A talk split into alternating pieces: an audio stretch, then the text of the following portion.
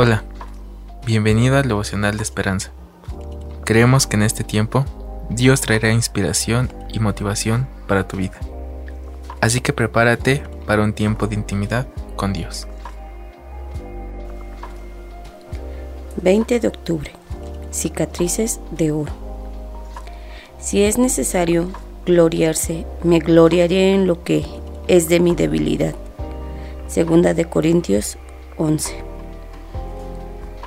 En Holanda, un grupo de diseñadores de moda ofrecen un taller de reparaciones en oro, inspirados en la técnica japonesa kintsugi, que repara porcelanas rotas con laca rociada de oro.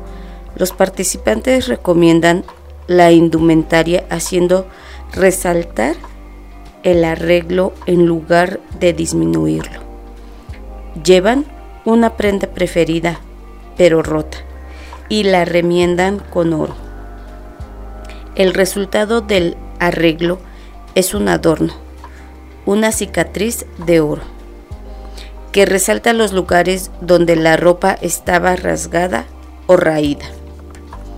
Quizá Pablo tenía algo así en mente cuando dijo que se gloriara en las cosas que mostraban su debilidad. Aunque había tenido enormes revelaciones, no se jactaba de eso. Dice que lo que le impedía jactarse y ser autosuficiente era un aguijón en la carne. Nadie sabe exactamente a qué se refería, pero le rogaba a Dios que se lo quitara. Pero él le dijo, Bástate mi gracia, porque mi poder se perfecciona en la debilidad.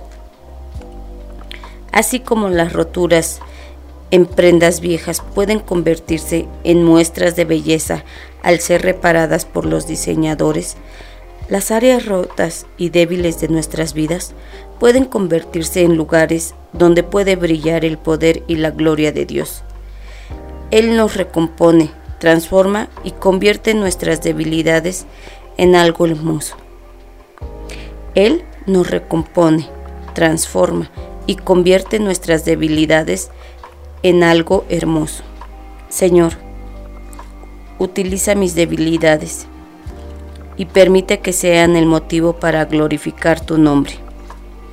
Permíteme ayudar a otros en lo que yo he pensado que soy débil o quisiera ocultar.